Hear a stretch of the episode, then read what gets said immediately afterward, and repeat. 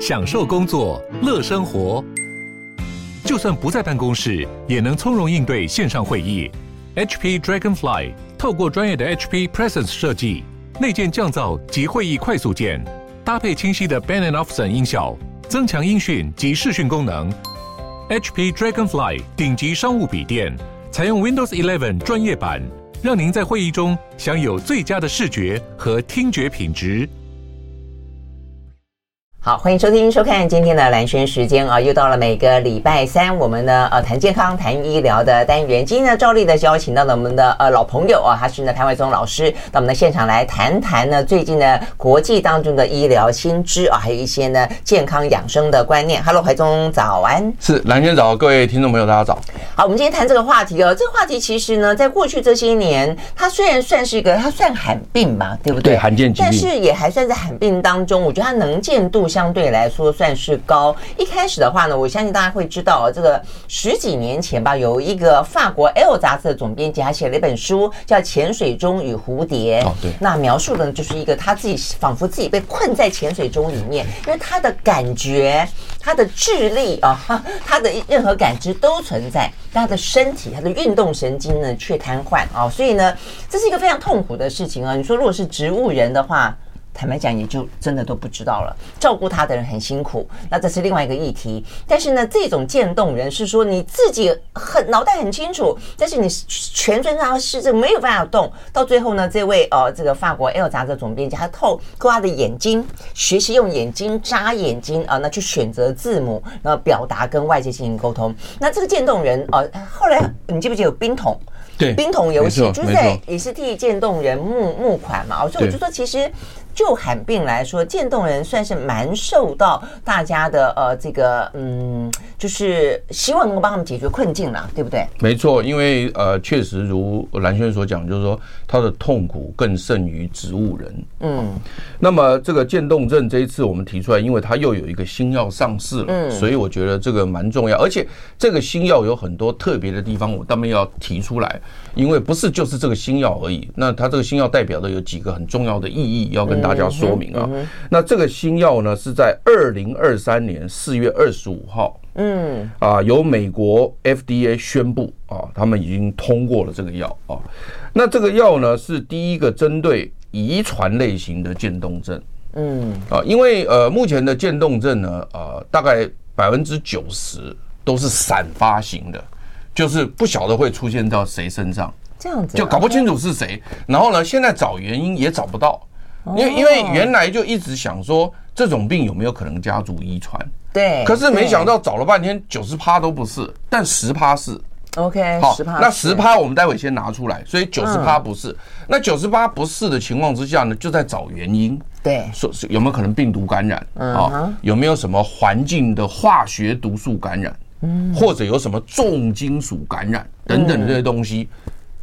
一开始的时候觉得煞有其事，嗯，但是后来深入了解，通通不是，所以所以所以现在搞了半天呢，就不清楚到底怎么回事，所以也还是不清楚。哎，各位你不清楚的话，你就很难找出对应的治疗方法，不是吗？好，对你讲的对，所以因此呢，你你你，我觉得你很厉害哦，一针见血了。嗯，所以因此呢，这一次的这个药在二零二三年四月二十五号通过这个药呢，它是针对那十趴。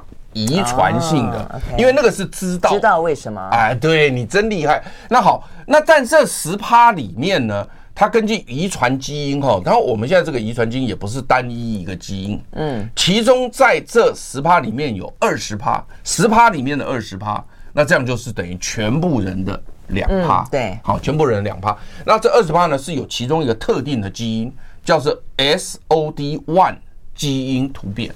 嗯哼，那这个 SOD one 这个基因呢，我们大家知道哈，我们我们简单做一点小卫教，就是说呢，这个基因就是会制造一个蛋白质。嗯哼，那这个蛋白质它的功能是什么呢？完全看这个基因所造出来的蛋白质是什么。那这个 SOD one 的这个蛋白质做出来刚好是一个酵素。嗯哼，啊，那这个酵素干嘛用呢？这个酵素是专门帮我们清除身体里面的自由基。嗯，OK，这样就很清楚了。对对对。虽然虽然虽然 SOD one 听起来很陌生，但是听我这样解释你就懂了。所以这个东西很重要的是，有点类似我们的禁卫军。这些禁卫军呢，专门保护神经细胞不受到自由基的伤害。嗯。所以当它突变之后，那来了。嗯。自由基攻击你，没有人保护你。嗯。好，没有人保护你，所以这时候呢，那我们就需要把这个基因啊。得想办法解决一下，嗯，啊，那那他怎么解决呢？这一次呢，就专门是针对这个基因的药物，所以我今天要特别讲的说呢，这个药物很特别，是针对基因去作用的一个药物，嗯哼，而不是像我们以前是就是对于症状治疗或什么都不是这样，它是直接从基因那一头去去作用。那它只要作用到这个基因以后呢，它会怎么样，你知道吧？它会让这个突变型的基因所做出来这个有毒蛋白质啊变少啊，这样子啊。那这个有毒蛋白质只要一变少以后呢，理论上，嗯，神经细胞就基本上应不应该死了，嗯，就不会被破坏，不会被损伤。哎，对对对对对，所以那这个基因会直接变正常吗？呃，不会，不会，不会。你如果要基因变正常，我们要基因。的所谓的就去去修饰编编呃重新编或或者或者送他一个好的基因，那这个慢慢来。但是他现在首先是让你这个突变的基因不再做出这些有毒的蛋白质来伤害你，所以他把它给堵住了。嗯啊，所以英文这个堵住的这个英文叫 antisense，antisense 我们中文翻成反义，但是其实你每次听到这东西，没有人听得懂。嗯，你讲反义，没有人听得懂。反过来抑制。哎，可以 可以可以可以，但是其实他那个“意”中文是翻成那个“义气”的“义”啊，这样子吗？对，但是我觉得是意志的，但是我觉得，但是没有觉，我觉得蓝轩很棒。如果说今天科学界能够考虑你的建议，把它改成“意志”的“意”，反而有点道理，比较容易理解。哎哎，他他是对，他是他去，但反义又不对，应该是意志了，不是反对意志，不是。反过来去抑制哦哦，那可以，那可以，那可以这样讲，是这个意思。对对对，它就会抑制这个这个突变蛋白质的产生，嗯，然后呢就会对它这个产生帮助。所以怀正，你觉得这件事情那么重要，是因为过去很少有一些药物可以去改变基因吗？是这个意思吗？呃，好，你又问到另外一个重点了。嗯，如果只是说是改变这个基因，大家听起来不觉得很重要。嗯哼，但是重点来了，就是说呢，渐冻症这个药物到目前为止呢。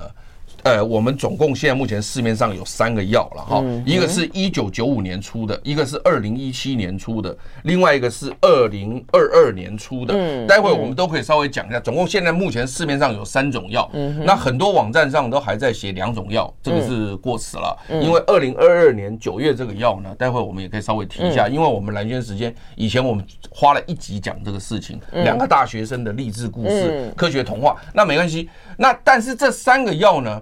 都是在后段，就是说呢，你出现症状了，然后呢，我我给你治疗，但是这个治疗就是减缓它的速度，而且目前减缓它的速度呢，减缓的不是那么理想，就是呢，都是减缓几个月。嗯，就是你没有办法减缓个几十年。如果你能减缓个几十年，对我来讲影响也蛮大的。但是如果几十几个月的话，当然有的时候你会觉得说几个月也很好。对了，我我也同意。但是问题是阿兹海默的感觉，对，就有点就挡不太住它。对，也就只能够延缓而已。哎，对。但是这个药，如果说你想想看，如果说我在前端把这个呃基因的这个这个蛋白质全部停住的话，嗯，这病就停在那里了。是没错。那如果是假设是这样的话，那对我来讲是个大恩惠啊。对，意思就是好像敌人不断的进攻，以前的药只能够一直阻挡，一直阻挡，一直阻挡。对对对。但是现在的药基本上是会去减少敌人。呃，那敌人让它变零。对，变可以变零。对，希望。对。那如果这样的话，你觉得哪一个好？那当然是从根本做起来。对啊，所以我的意思就是说，今天这个药我讲它有一个特别的地方，就是说。你一开始我因为讲基因，你会认为说好像是不是它是基因在伟大？我说不是，主要是在前端阻止。所以很有趣的是这样，就是说呢，假设说了哈，有一个人他的家族里面有人得了这个所谓的遗传性的这个 SOD1 突变的渐冻症，嗯，因为这个只有两趴的人有哈，在美国有三百三十人，嗯。那但是这也算蛮多的了哈，因为一个人都很重要。那但是当他的家族这个人得到以后呢，那他们全家都会笼笼罩在一片黑暗里面，因为不晓得谁有带这个基因。那当然，现在目前我们不能强迫他去验，但是如果你愿意去验，验出来如果有，哇，那你就可以先服用吗？啊，对呀、啊，现在的意思对，所以我的意思就是说，那如果是这样的话，那我就赶快在症状没有出出现前就去吃啊。OK，那那有没有有没有可能把它就挡在嗯。不会发病？嗯，哇，那这个很好啊。嗯，那或者呢，能够让它发病的时间延长。嗯，那这个都不都不得了，所以因此 FDA 这次通过这个药呢，因为以前不知道可以这样做，嗯，所以 FDA 用快速的方法让它通过，然后要求他做这个，OK，嗯嗯，因为你没通过之前他没办法做嘛，对，那我要求你做做什么呢？就是说呢，你只要发现家族里面有人有得，然后他们也愿意，这个没强迫，嗯，你愿意去测，假设有，嗯，那 FDA 希望他纳入他们的临床。然后呢，来做上市后的临床实验，看看能不能把它第一个看看能不能挡住，对，就就不发病，哦，那不得了。嗯，那或者说是挡不住，他会走，但是呢，让他停在某个地方。嗯哼，嗯哼，嗯哼。所以我觉得这个很重要。这个对，如果说对于特定的 SOD1 遗传类型的渐冻症病人来讲，这是个大福音。嗯嗯嗯，OK。你刚刚讲到说，像美国三百三十例嘛，那事实上是三百三十个家庭。而且家庭里面很多人，对不对啊？对，OK，好，我们休息再回来。I like 103, I like radio。好，回到连讯时间，继续和现场邀请到了潘维宗老师啊，来谈今天这个话题，讲到的是一个新型的新的药啊，它是针对呢遗传类型的渐冻症啊，可以有呢相当程度的呃阻绝于前端啊这样子的一个效果。那我们刚刚也讲到，我刚在广广告的时候问一下怀忠了啊，就说在台湾有多少的呃这样子类型的渐冻人呢？说是二十几个，差不多二十个，就我们我们猜二十个。是因为我们没有去统计它，嗯、但是我们是按照那个比例去算，大概差不多二十个人。因为台湾有一千多个渐冻人，就他是这样，就是他是十万分之一嘛，嗯，十万分之一的话，两千三百万大概差不多两百多人呐。哦，但是因为每个每个病人他可以至少活三到五年最少了，嗯哼，那有的长的可以活到十几年，但这个人数比较少，嗯，所以大概以存在的人数来讲，大概接近九百到一千，哦，大概是这样。从这这个都是计算出来的。OK，对对。所以它的寿命其实真的是罹患周期并不长哎哈。不是，更最重要是痛苦，也就是说这三五年也蛮痛苦的。就是你是困在一个一个无法动弹的躯壳里面。对，那所以我的意思就是说，如果真的能够挡住它，嗯，或者让它不发病，嗯，那这个听起来就很好。所以因此呢，这一次的 FDA 呢。所核准的这个药，第一个特点就是这一个。我觉得，如果对这种人来讲的话，我觉得会比前面的三个药来的好得多得多。嗯嗯，这对不对？这第一个嘛，哈。啊，第二个特点是什么呢？我就要来强调，就是说，他这一次呢有提出一个临床三期的数据给 FDA。嗯，你不提数据，他怎么核准你呢？嗯哼。那他提的时候呢，他当时这个临床三级的试验是二十八周的一个试验。嗯，那二十八周的试验呢，他找到了一百零八位的。SOD1 突变的渐冻症患者，他能找到一百零八位不不容易啊。嗯嗯嗯。那全美国才三百三十位，他能找到一百零八位，这已经很伟大了，三分之一了。对啊，很棒了。那他这一百零八位呢，他用二比一的比例做分配，然后呢，呃，就是两倍的人是可以吃这个药，而且用这个药，他这是用打的，用这个药，然后另外。三分之一呢是正常的治疗方式，现在的治疗方式。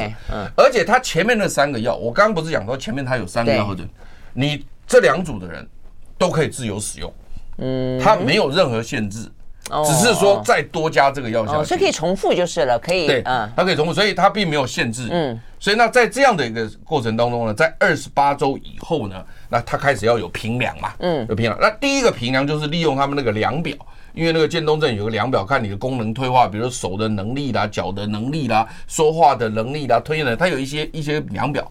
他用这个量表去评分的时候呢，他这个两组在二十八周内呢，它其实是有差别，但是统计没有意义。嗯，就是就是说，你用了这个药以后呢，它其实它的功能是维持比较好，没有错。嗯，可是你做出统计的时候呢，反而没有意义。嗯，那你照道理没有意义的话，FDA 不应该通过。嗯。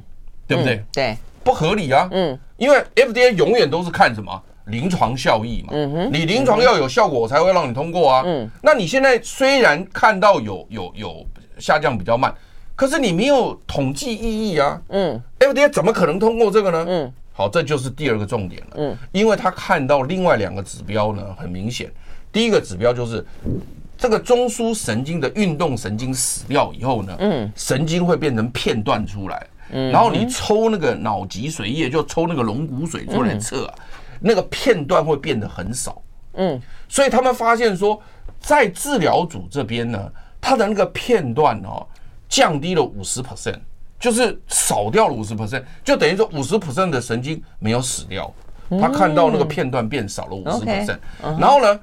另外那一组治疗组，就另外那一组就正常治疗那一组，一般的一般的那个，它反而上升了两 percent，就是没有降，反而升两个 percent，就持续的这个神经受损中。对，但是用这个新药的却反而降低了五十 percent。对，所以这个指标对 FDA 来讲，他说，哎，这个效果很大，因为目前已经科学界证实，就是当这个神经片段变多的时候，确实功能会下降很快，而且。死亡的时间会变快，所以这个目前已经知道。但是因为他目前在临床现在二十八周没看到，那当时 FDA 的同意是说认为二十八周太短，嗯，时间实在太短嘛。二十八周也不短，二十八周六七个月，七个月。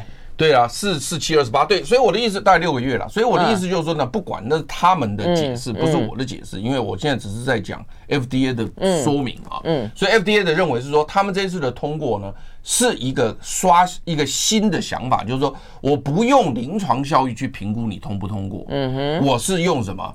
用间接指标，嗯，所以间接指标的意思就是看神经那个那个片段是多少来来弄，感觉很可以被期待就是了。呃，对，而且我在想说，它因为是个罕见疾病，目前完全无药，嗯，然后大家又很需要，对，所以它快速通关的情况下，他愿意承认，嗯，不用临床效益而使用所谓间接指标，嗯，那它间接指标除了这个神经片段变少之外，另外他还看了另外一个间接指标，嗯哼。就是我们刚刚不是讲说 SOD one 这个基因的那个蛋白质，它是有毒的嘛？嗯，他去测这个血中这个有毒蛋白质，它也大幅度下降。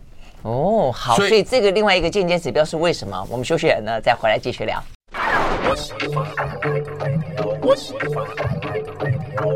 好，回到兰轩时间，继续和现场邀请到的潘伟忠老师啊，来聊今天的话题，讲到的是渐冻人啊，这个渐冻症，那非常非常的折磨人的一种啊，这个罕见疾病。那现在有一种新药，那这个新药呢，在整个的啊，这个美国的 FDA 呢，在核准的过程当中啊，有些部分听起来啦是还蛮破例的啊，呃，给了一个新的程序，而这个新的程序对于未来用在一些罕见疾病当中的新药，好像看到了一些曙光哦，否则过去好像都非常非常的严格，对不对？对，我觉得蓝月又讲到重点，所以这是第二个我很特别讲说，我刚一开始讲说这个新药有两个特点，一个特点就刚刚讲说是可以当做一个预防，阻止它产生的一个药，这个对药的本身，对这个这个差很多。第二个就是呢，它核准的时候呢，它不不直接看临床效益，它看间接指标。那只要这个间接指标以后通过的话，以后这个例子一开的话，以后很多罕见疾病发展药物的速度就会变快。嗯，你比如说以举例子来讲，像老人失智症也是一样。老人失智症，如果你要去评估他的认知功能有没有退化，那是另外一个叫临床效益的评估。对。可是如果你能够纳入他间接指标，比如说。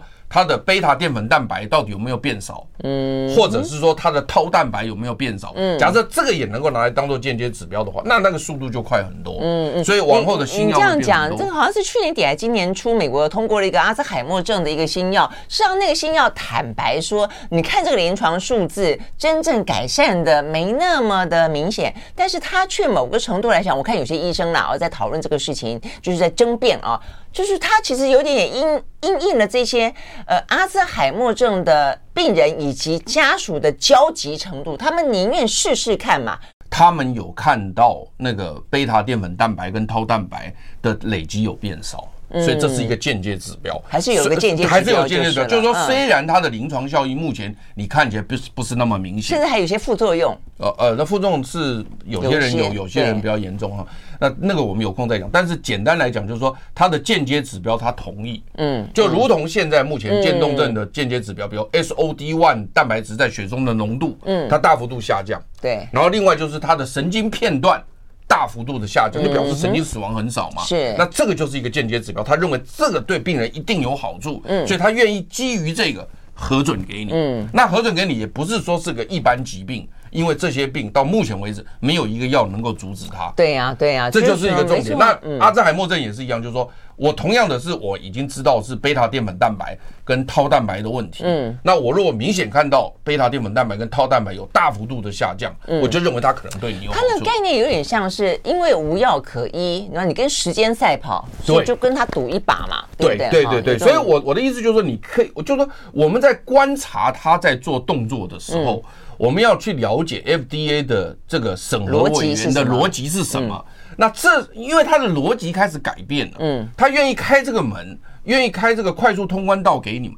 所以所有的药厂接到这个讯息之后呢，是一个什么样的概念？嗯，是一个兴奋的概念，嗯，是一个鼓励的概念，嗯，是一个好啦，今晚的雷者啦，机会很高啦。如果你不开这个路给他，那很多的厂商会觉得说，我投入十亿、二十亿美金，我效果出不来嘛。嗯，尤其罕病人数又那么少，对，所以因此呢，就就这件事情来讲，我今天要强调是第二个，嗯，是非常重要的观念要跟大家讲的。好，那你刚刚讲的第二个呃间接指标还没说，第二个指标哎，就是 SOD one 的这个有毒蛋白在血液当中大幅度的下降。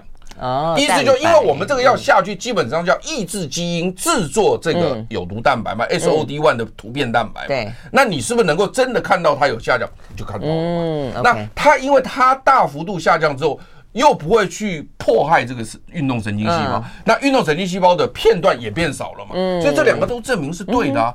只不过是说他认为临床效用评估没有很统计的意义嘛。那这个部分如果是照以前就。不让你通过了嘛？嗯，但现在反而让你通过嘛？这就是观念的改变。那重点是我们今天还是要把这个药名念一下，因为从头到尾都没有药名，搞不好听众朋友已经打电话进来说：“哎，你的药名是什么？” 它的英文叫 Tofersen 啊，T O F E R S O S E N。T O F E R S E N 啊，Tofersen。那我自己翻译，因为没有翻译嘛，嗯嗯，那我就托福生，哎，托福托福啊，刚好这个音都对啊，托福啊，希望希望希望托福生呢，给我们渐冻症特定的 S O D one 突变的患者呢，带来托福啊，带来托福托福生啊，所以因此呢，这个药呢，目前在美国已经上市可以使用。嗯，那大家都知道是说，呃，我们台湾一定是比他慢嘛，嗯，所以到底他会不会来台湾申请药证或者什么，我不知道，嗯，但是目前在美国的话呢，他们这个药厂很够意思，因为这个药厂叫百健公司，嗯哼，那这个百健公司 Biogen 呢，刚好也就是你刚刚讲的，就是那个阿兹海默症，那个就是他。哦，所以他的那个药也上市了，OK，阿兹海默症那个药也上市，所以 当然我在想它的股价是可能稍微有点涨啊，稍微有点涨。那那那他呢，就基本上呢，他呢为了要帮助这个三百三十位的渐冻症的病人，他现在就在美国宣布，就是说，如果你们在家族有确定是 SOD one 突变的这个渐冻症，你也愿意去接受基因的这个检测，只要有的话，你就可以进入他的临床试验，因为 FDA 要他做这个，OK，要他做这个主。那临床的话，那就是免免费喽，对，对不对？免费治疗。所以我的意思就是说，对，那这个就台湾也是啊，啊。但现在目前怎么争取嘛？因为像上次我们讲了那个一个射物腺癌的一个那个免疫治疗，那个你也问我这些问题，我说那我们可以主动跟他联系，他如果愿意给我们钱，那是最好的。如果他愿意给我们这个机会，对，因为否则如果通常来说啦，如果说你不是争取去加入一个呢临床实验的话，它的费用都蛮贵的，对不对？哦，非常贵。你比如说，对，像这个药，我相信一定很贵吧。哎，就目前我没看到价钱，因为我跟你讲啊，是四月二十五号才通过的。嗯，那通过之后呢，当然其他各国会不会用我不知道，但是美国现在因为它是基本上是纳入临床试验，嗯嗯，所以都是免费，所以我没看到价钱。我记得你告诉我，你刚刚我们在广告时候聊，你说前面三种已经目前正在用的，而且还在后端治疗的，就已经很贵了。对，所以我我正要讲这个哈，就是说，呃，刚刚不是一开始就讲到说，现在渐冻症有三个药嘛，嗯。第一个药是一九九五年上市，到目前已经有二十八年了。嗯，好，二十八年。那我还记得当年呢，是台湾刚刚成立渐冻人协会。嗯，就是一九九五年他们是这个上市。那我们渐冻人协会大概就一九九几年，大概嗯，大概九七九八那附近了，哦，成立的。所以因此呢，当时呢，这个药是最新的一个药。嗯，那这个药是怎么样的帮忙呢？就是呢，它是阻止脯氨酸。啊，因为我们知道神经细胞如果要死亡，就是太兴奋了，所以脯氨酸太多会死，所以它这一个脯氨酸的拮抗剂。哦，那这个脯氨酸拮抗剂呢，基本上呢，它可以延缓这个疾病三到六个月。嗯，三到六个月，这么短啊？就，这么短啊！但是目前是这样。然后第二个药呢，是二零一七年。才核准的，那这二零一七年核准这个药，离现在也不过六年的时间，所以前面第一个药是二十八年前，所以以前就只能有这个药。嗯嗯，减缓三到六个月。对，然后二零一七年这个药呢叫伊达拉凤这个药，哦，刚刚一九九五年那个药叫瑞利德，嗯哼，好瑞利德，然后二零一七年这个药呢叫伊达拉凤，伊达拉凤这个药呢。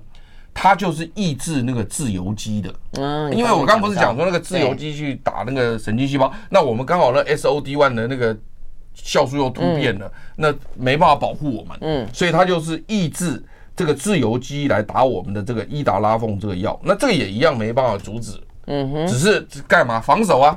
你要来打，我就我就我就要在前面给你打，嗯，你你不要打我的神经细胞嘛，我在前面让你打，问题这个是很被动啊，嗯。啊，不像那个现在这个新药托福生在前头把敌人说不要来，对啊，那都不太一样啊，嗯，那当时有有一次我记得在蓝轩时间，我们在二零二零年的九月份，嗯，你说的是第三种药，第三种药，这个是呃在那个很多地方还没提到的啊。那这个二，因为它这个上市的时间呢是二零二二年的九月二十九，嗯哼，所以其实就去年在半年多前，嗯，在去年才上市的。那我们在蓝轩时间的二零二零年的九月讲的这个题目呢，嗯，当时也引起这个这个听众朋友的高兴啊，原因就是两位大学生啊，他们很励志向学，然后呢创造了科学童话，开了公司。那大学一毕业就开公司，嗯，然后呢，现在这个这个药已经上市了，嗯，对，很棒，给他们拍拍手，对对对。好，现在呢，还怀哥还没有讲到价格，哦，我们休息了呢，再回来。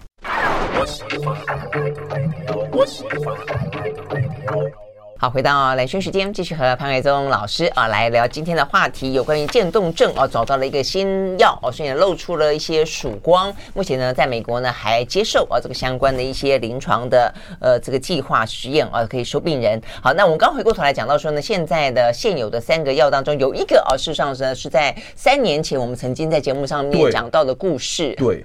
嗯，而且当时在节目中讲到的故事的时候，我们当我特别选这个题目有好几个理由。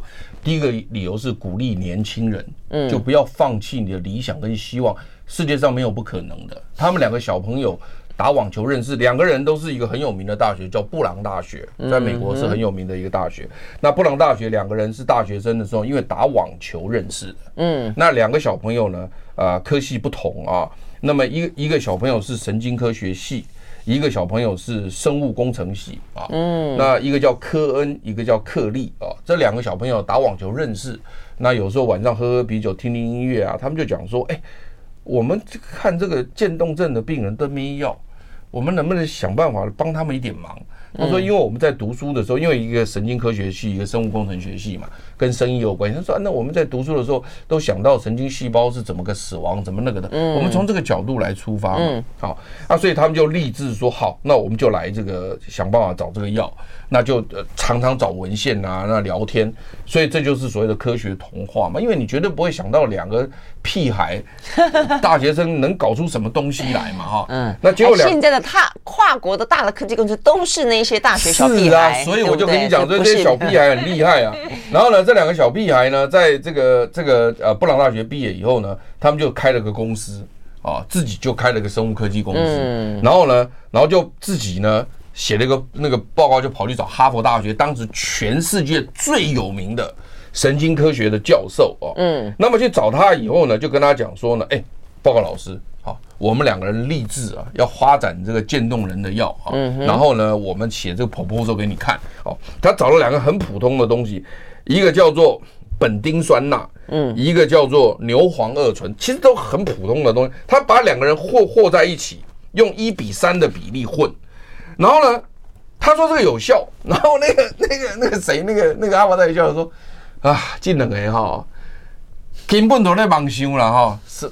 什么也不懂，然后呢，他就跟他讲说：“好，那这样好，我来先给你们来一个难关。”他说：“这样子，要做事不是用想的。嗯，到我实验室，我说我的实验室借你用。嗯，你们先把这个东西去养那个神经细胞，然后去弄弄看。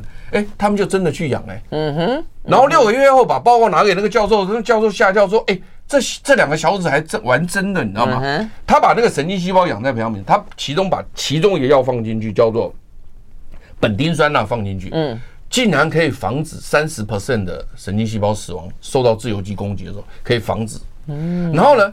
另外一个这个所谓的牛磺二醇放的时候，也可以保护三十几趴。当两个放在一起用一比三比例的时候，可以保护加起来吗？呃，对，加起来可以保护九十五趴。哦，还加成了。所以他他就在想说，哇，刚他喜安呢？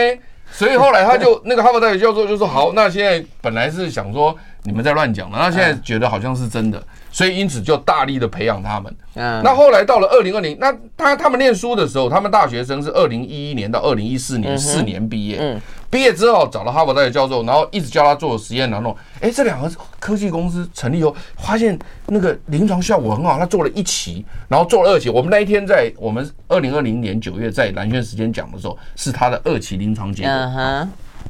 然后很好笑的是，他把这二期临床跑去找美国渐冻人协会。嗯，那美国人渐冻协会因为那阵子刚好在弄冰桶。嗯，好，然后对，那个那阵子在弄冰桶，结果呢，一堆人捐钱，因为包括比尔盖茨都去弄冰桶嘛，所以所以大家捐很多钱，所以美国人渐冻协会就有一堆钱。嗯，然后呢，那美国人渐冻人协会就有规定说，这个钱我要拿来做研究，要帮助渐冻人，嗯，那当然才合理嘛，对啊，当然。所以因此呢，这两个小朋友呢。就拿着他，就拿了报报告跑去找他说：“哎，我这个这么有效，你帮我支援一下。”哎，结果后来美国人金融学院就拨了一大笔钱给他。啊，虽然我在文件找，我是没看到给了他多少钱，我这几百万是肯定跑不掉美金了哈。是给他。结果呢，他们还签了个契约，说呢，呃，我只要以后赚钱哈，上市哈，对，我还你一点五倍。就我借我借你一百万美金，我还你一百五十万。我这两个大学生很有很有 guts，很有 guts 啊！所以我就跟你讲说，所以所以我们当时其实我要强调的是，我们当时在二零二零年九月在兰萱时间讲这个题目的时候，叫做医学新知青年励志科学童话的时候呢，当时其实是有很大的回响，包括台湾渐冻人协会，嗯，都引用我们的文章。在他们的网站上面，嗯，因为他们当时因为只是临床二期，所以我记得当时台湾渐冻人协会还很保守，还是说是啊这个东西哦，因为还是临床二期嘛哈，还没什么的。但是哈，我因为。今天读到这个托福生，就是这个所谓的特定遗传类型的渐冻症。托福森，对，我就怕蓝轩会问我，因为我在想说，你每次都举一反三嘛。哦，你要说说，哎，怀中，你二零二零年讲的那个到底你该个喜欢弄哈，你不要，你不要每次放个炮，然后后头没结果。嗯，所以昨天晚上哈，唔敢困了啊，病病有一 吹了。我跟你讲，我真的去找了。就找了以后发现说，哇哇，半年前核准，半年前核准，FDA 核准他，二零二二年九月二十九号核准他药证，然后他的药名叫做雷利夫里奥，这个实在是我都不知道怎么翻，因为 台湾哦，台湾没有这个药，还没来，还没进来，所以现在没有中文。那雷利夫雷利夫里奥是完全从英文翻过来，嗯嗯嗯，就是你用那个 Google 对那个拼音，就是要叫雷利夫里奥，但但是英文叫。R E L Y V R I O，嗯，Relifulio 就是这个我们讲雷利夫里奥，不是这个托福生哦，托福生，托福生现在这个药呢是用打的，用针剂，嗯哼，然后呢，雷利夫里奥这第三个药，二零二二年的这个药，渐冻症的药呢。它是用用那个吞的，呃，对，就是那个悬浮液哦，用喝的，用喝的，用喝的，就是你的药粉，然后放放搅一搅，然后喝下去，那很方便。为什么呢？因为渐冻症病人有时候到后期他是没有办法吞咽，啊，对，所以你就用用管灌就可以了哈。然后他早晚吃一次一个月的药，大概要四十万台币，一个月一个月要四十万，然后一年大概要五百万，四百八十到五百万，所以真的很贵。而且我真的觉得哈。以我的了解哦，一个什么苯丁酸钠加上什么牛磺二醇哦，哇，你干嘛用这些作秀哎？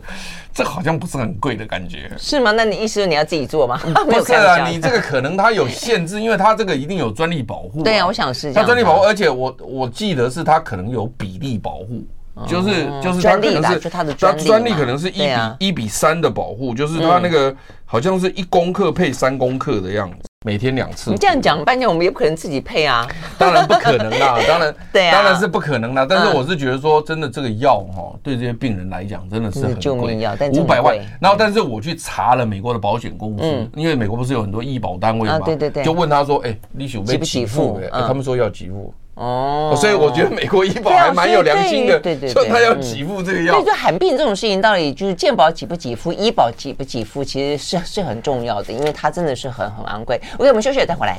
I like 103, I like radio 好，回到蓝轩时间，继续和潘月增老师啊来聊这个渐冻症啊，它的新的药，以及呢顺便回过头去看啊过去这三种目前现行的药，那到底呃到底其实比较新的就是今年刚刚通过的这一个，以及二零二二年的那一个，对，这两个是比较新的。呃，他们到底有什么样的一个治疗效果？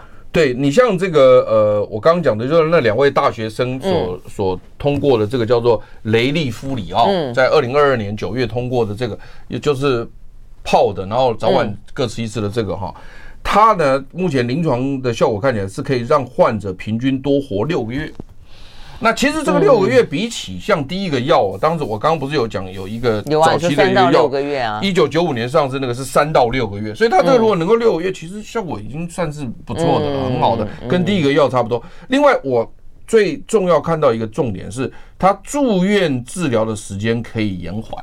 然后呢，气管切开的时间也会变成延缓，因为你知道吗？他肌肉最后不能运动，以后不是只有手脚不能动，连呼吸肌肉都不能呼吸。嗯，所以这时候家属要面临一个很重要的抉择，嗯，就是你要不要做气切？嗯哼，好，那你如果气切之后呢，一个管子插下去就用机器呼吸了，嗯，就你不用你的肌肉呼吸，对，但是你只要一旦利用机器呼吸的话呢，这个人就可以再存活一段时间。嗯，那但这个时候呢，家属会。蛮辛苦的，嗯，然后这时候你可能就是要放在一个叫做呼吸治疗中心，嗯嗯，那呼吸治疗中心目前台湾因为在我们的努力下，也开始有几个比较好的地方，但是以前早期都是被人家赶来赶去嘛，是啊，是啊，因为你要一个机器在那边。然后躺在那边，要一直弄，这很很累。对啊，那个不就是形同植物人了吗？只是说，就见到人，他就是脑袋还是清醒的，就是。对，那所以因此呢，这个呃家属在这个时候要决定要气切还是不要气切，嗯，其实是很很大的一个一个挣扎。所以如果说能够让气管切开的时间会被延迟的话，嗯，那对于病人来讲是个很重要的观念。更重要是住院治疗也要延迟，那更好，就是你。你不用说就躺在病床上嘛，你至少还可以在家里做点事啊什么的。OK，所以这个是你这个是二零二二年的那个药，那这一次的新药呢？这次的新药就是我刚刚所提到的，就是说它目前的临床试验只有看到就是 SOD one 有毒蛋白质降低，然后呢神经片段降低。虽然说看到它的评分量表上面它的评分都有增都有降低的这个是这个。退化的这个趋势，但是统计没有意义哦，就是在它是目前的病症、病程跟寿命，目前还没有看到很清楚。对，所以它现在目前就是效果大大规模的希望来做一个，就是刚刚我讲那个预防的那个动作。那现在目前 FDA 既然先准它，然后叫他再做，嗯嗯嗯，对，那当然就我认为后续。可能再过个一两年，可能会有更清楚。他已经可以用了，他这个很特别，是已经准他用了。嗯，然后呢，但是后续可能会有更多的临床数据出来。嗯嗯，所以比如说，等于是有点边边准边用边边临床实验。对他，那这种叫做上市后临床观察。嗯，有很多药是上市后临床还要观察的，比如说像我们很多疫苗是紧急授权就就就提对，但授权后。你不是开始使用了吗？对，那我还是叫你授权后临床观察。对，那临床观察如果效果好，那紧急授权就变成正式授权。嗯哼，好，那如果不好的话呢？紧急授权就取消。是 是，那就没有授权。